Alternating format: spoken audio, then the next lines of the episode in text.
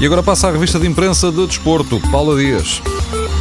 Muito se continua a escrever sobre Roland Lopetegui e um Futebol Clube do Porto que ontem, no empate com o Rio Ave, revelou não ter norte. A opinião é do jornal O Jogo e o diretor adjunto escreve que o Porto enfrenta uma situação irresolúvel. Lembrando as palavras de Lopetegui, que considerou que ontem faltou à equipa clareza e tranquilidade.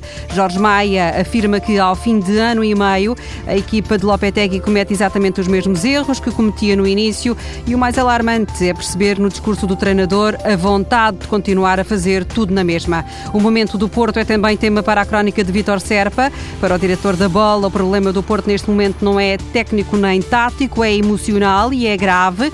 Basta ver a angústia e a intranquilidade de Lopetegui. Vitor Serpa entende que Pinto da Costa enfrenta agora uma situação embaraçosa depois da escolha polémica e pessoal do treinador. Ao presidente do Porto cabe perceber se Lopetegui ainda tem condições de reagir ou se é incapaz de dar a volta por cima. Para os esportistas, a vida está dura. O diretor do Record pega na frase de Lopetegui para questionar até que ponto a situação dele se tornou insustentável. António Magalhães considera que há entre os adeptos esportistas uma calma de morte e que se instalou o conformismo.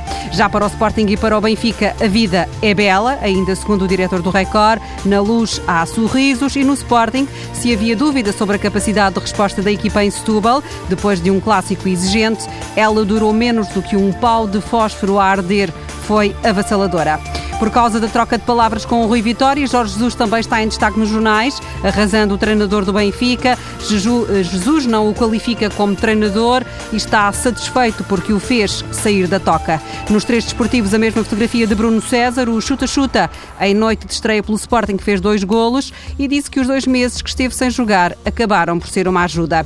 É uma voz dissonante. O alemão Otmar Itzfeld ataca a escolha de Zidane para treinador do Real Madrid.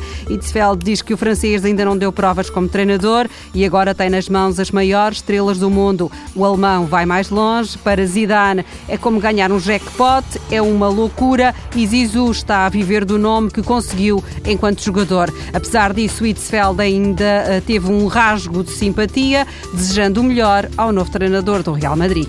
Paulo Dias com a revista de imprensa do Desporto.